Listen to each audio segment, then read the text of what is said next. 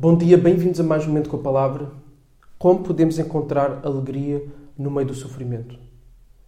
É essa pergunta que nós vamos responder hoje.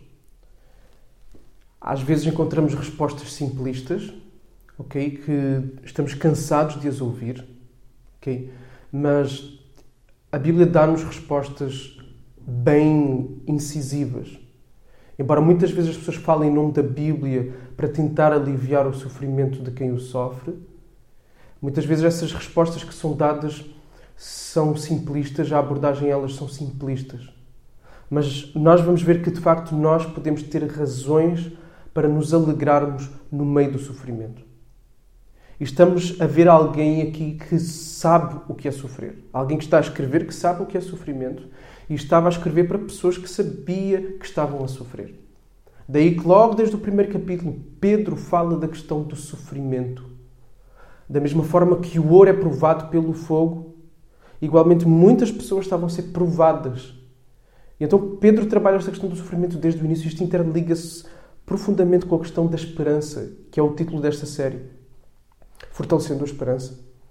Ok? Então, nós fortalecemos a nossa esperança ao ter alegria. A esperança faz sentido no meio do sofrimento.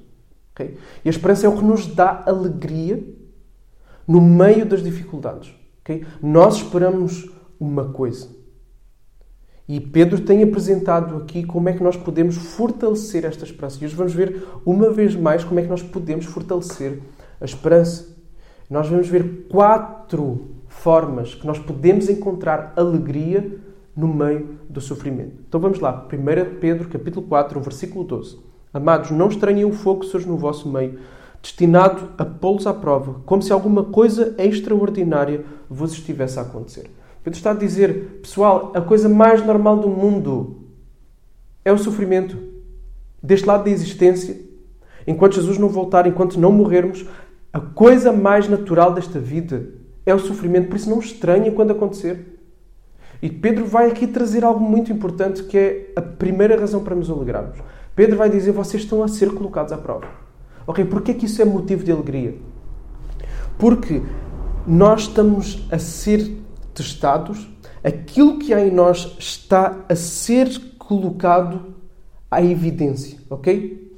Se nós estamos em Cristo, se Jesus é o nosso fundamento, se o reino é o nosso fundamento, se a missão é o nosso fundamento, se as coisas ligadas a Deus é o nosso fundamento, então tudo mais vai começar a ser tirado para fora. Ok? E aqui trazemos aquela analogia que Pedro trouxe logo no capítulo 1. É que a nossa fé é como fogo, é como o ouro que é purificado pelo fogo. Ok? Então, nós estamos a ser purificados, nós estamos a ser testados, provados. Aquilo que não interessa está a ser colocado de lado e nós estamos a ver onde é que nós estamos a construir a nossa vida.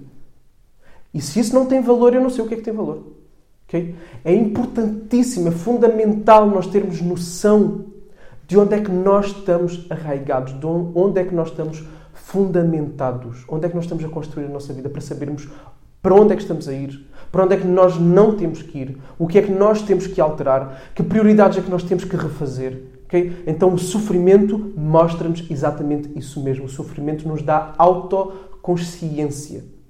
E não é que nós vamos perceber que dentro de nós há um potencial para, fazer, para continuarmos nesta jornada. Não, exatamente o contrário. Nós vamos perceber que em nós há fraqueza e que por isso o nosso fundamento é Cristo. Nós vamos perceber que afinal nós temos que ter mais fé em Cristo e que nós temos caminhado sobre Cristo. Mesmo quando nós achamos que não andávamos a caminhar sobre Cristo, nós vamos ver que no fim, no fim, no fim, no fim, lá no fundo da nossa alma, o fundamento é Cristo, porque o fundamento de todo o verdadeiro cristão é sempre Cristo. E o sofrimento vai nos mostrar isso. O sofrimento vai nos fazer recorrer a Cristo e vai nos mostrar que afinal Cristo é tudo para nós e que as coisas que nós achávamos que nos davam alguma coisa era só ilusão. Podem nos dar alegrias momentâneas, felicidades momentâneas, mas no fim o que nos segura é Cristo. Então é motivo de alegria, sim, porque nos mostra o âmago do nosso ser, o que é que está lá. Mostra que no fim a nossa nova natureza está lá. É uma natureza que olha para Cristo e que se constrói em cima de Cristo. Tá? Isso é motivo de alegria. Mas, Versículo 13. Pelo contrário, alegrem-se na medida em que são coparticipantes dos sofrimentos de Cristo. Até aqui. Então, o sofrimento nos mostra que há alguém, o Pedro nos mostra aqui que ao sofrermos devemos olhar para alguém que sofreu muito mais do que nós e numa proporção que nós nunca na vida vamos sofrer. Ok? Sim, Jesus foi tentado por Satanás, foi-lhe foi colocado uma alternativa para a glória que não passasse pela cruz. Prostra-te a mim, adora-me eu te dou todos os reinos desta terra. Ok? Foi-lhe colocado um atalho. Mas o maior sofrimento de Jesus não foi esse. O maior sofrimento de Jesus não foi a traição dos amigos. O maior sofrimento de Jesus nem sequer foi o sofrimento físico que ele passou na cruz. Porque muitos outros passaram por tudo isso que Jesus passou. E aí nós tornamos co-participantes com Cristo.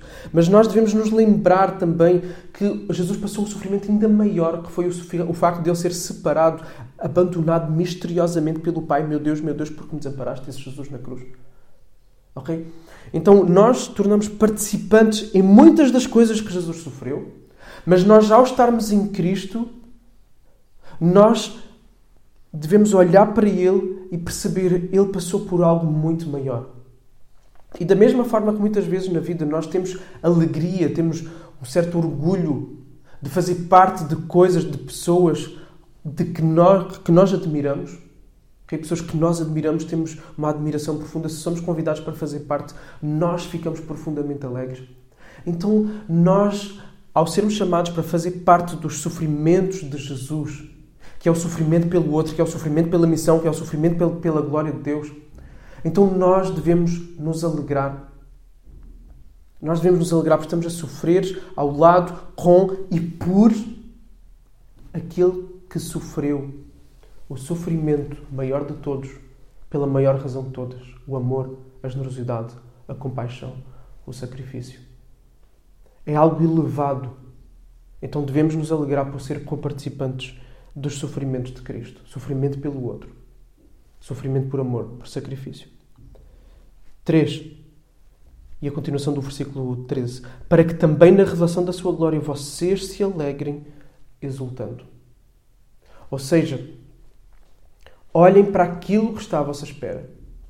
Antecipem aquilo que está à vossa espera. Porque aquilo que está à vossa espera é uma alegria intensa que vocês nem imaginam como ela é.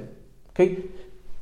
Vocês se alegrem exultando, uma alegria intensa, profunda, como nunca experimentada até agora. Então nós já experimentamos várias alegrias desta vida, várias coisas já podemos experimentar de bom aqui, mas aquilo que nos espera não tem nada a ver. Então se nós somos capazes de passar por sofrimentos momentâneos, tendo em vista coisas boas que esperamos alcançar, por exemplo, nós somos capazes de engolir a muito custo as restrições desta pandemia. Porque tendo em vista a liberdade que podemos alcançar lá no fim. Somos muitas vezes capazes de passar por sofrimentos no nosso local de trabalho, tendo em vista as férias que vamos ter. Okay? Somos capazes de passar certos tratamentos médicos, tendo em vista as melhorias que esperamos alcançar lá à frente. Então, os sofrimentos nesta vida não são nada quando comparados com a glória, com a alegria que nós vamos receber lá à frente. Então, isso já nos deve trazer uma alegria antecipada já nos deve dar alegria, a alegria que esperamos, muito maior lá à frente. Vamos olhar então, vamos antecipar, vamos esperar, vamos ter esta, vamos alimentar esta esperança, ok? Vamos fortalecer esta esperança a partir da alegria que nós sabemos que vamos receber lá à frente. Então isso é motivo de alegria, a revelação da glória que nos espera lá à frente. 14. Se são insultados por causa do nome de Cristo, vocês são bem-aventurados, porque o Espírito da glória, que é o Espírito de Deus, repousa sobre vocês. Ou seja, no meio do sofrimento, há mais Espírito de Deus para nós. Ok? O Espírito de Deus nos visita com consolo, com poder, com capacitação no meio do sofrimento. Basta olhar para a igreja lá em Atos. Como no meio da perseguição ela cresceu absurdamente. Como o Espírito Santo a visitou, como o Espírito Santo lhe deu ousadia. Basta olhar, por exemplo, para a igreja na China, igreja profundamente perseguida, igreja clandestina e como Deus abençoa, como Deus faz coisas extraordinárias, sobrenaturais no meio daquela igreja. É perfeita? Não. Tem problemas? Tem. Mas Deus a visita de uma forma especial. Deus visita a sua igreja no meio do sofrimento, sempre. E Deus nos visita no meio do nosso sofrimento. Desde que o nosso sofrimento seja pelas coisas do reino.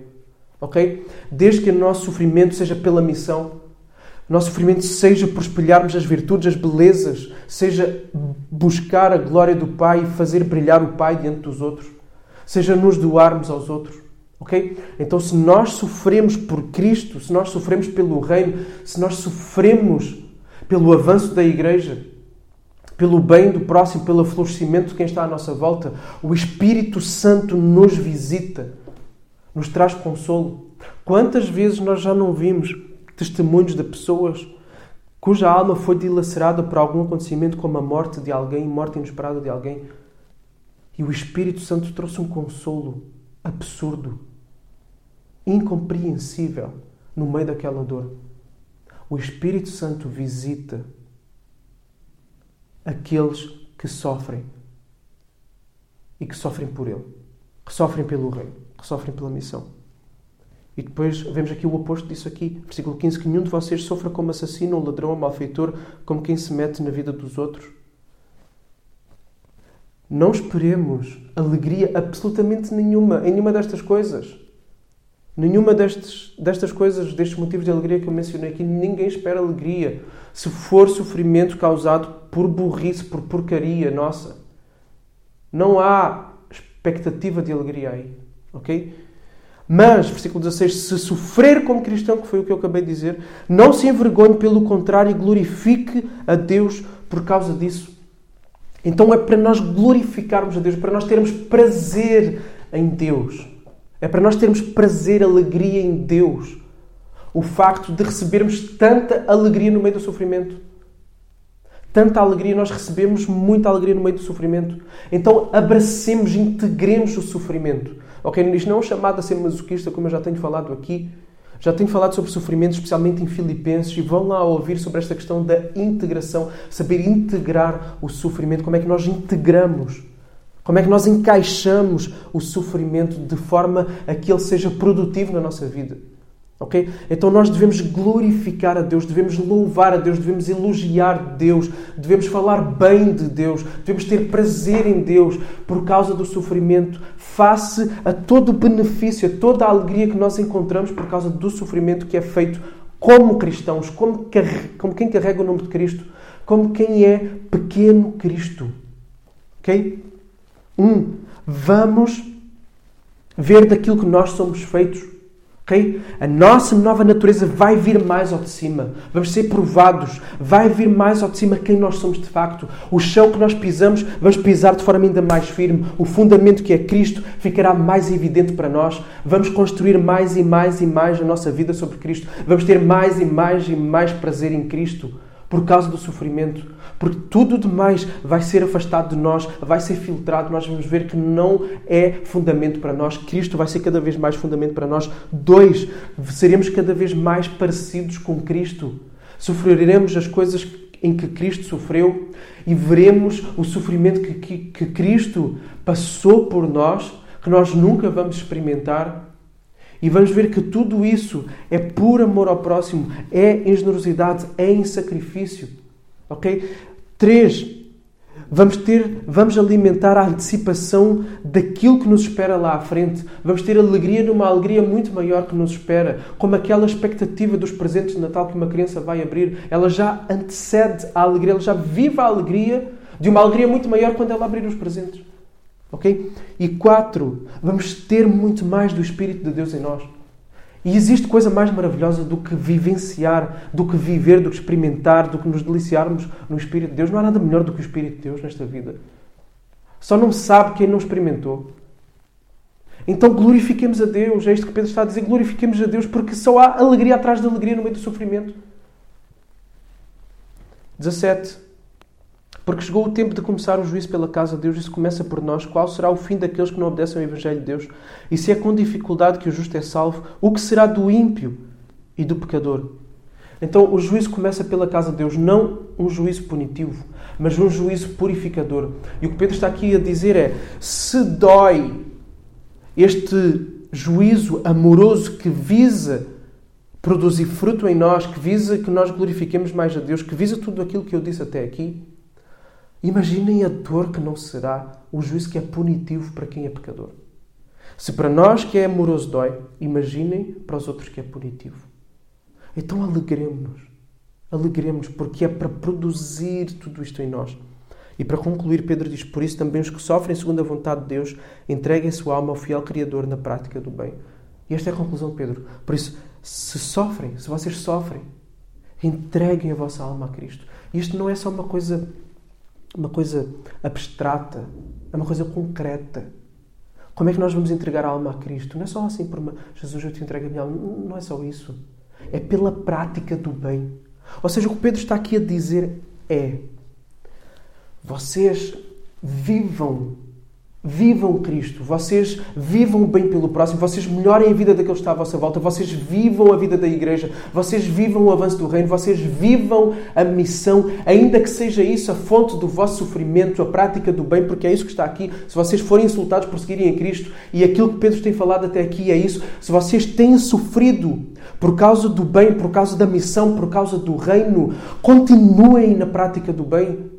Continuem na prática do bem, entreguem cada vez mais a vossa alma a Cristo, ou seja, sofram ainda mais se for preciso por viver isso aí.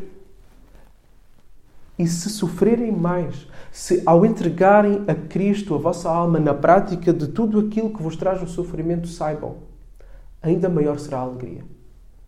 E esta é a matemática do reino, esta é a matemática de Deus. E esta é a promessa que nos alimenta a esperança. Ok? Quanto mais nós sofrermos por causa de Jesus, quanto mais sofrermos, mais alegria nós vamos experimentar.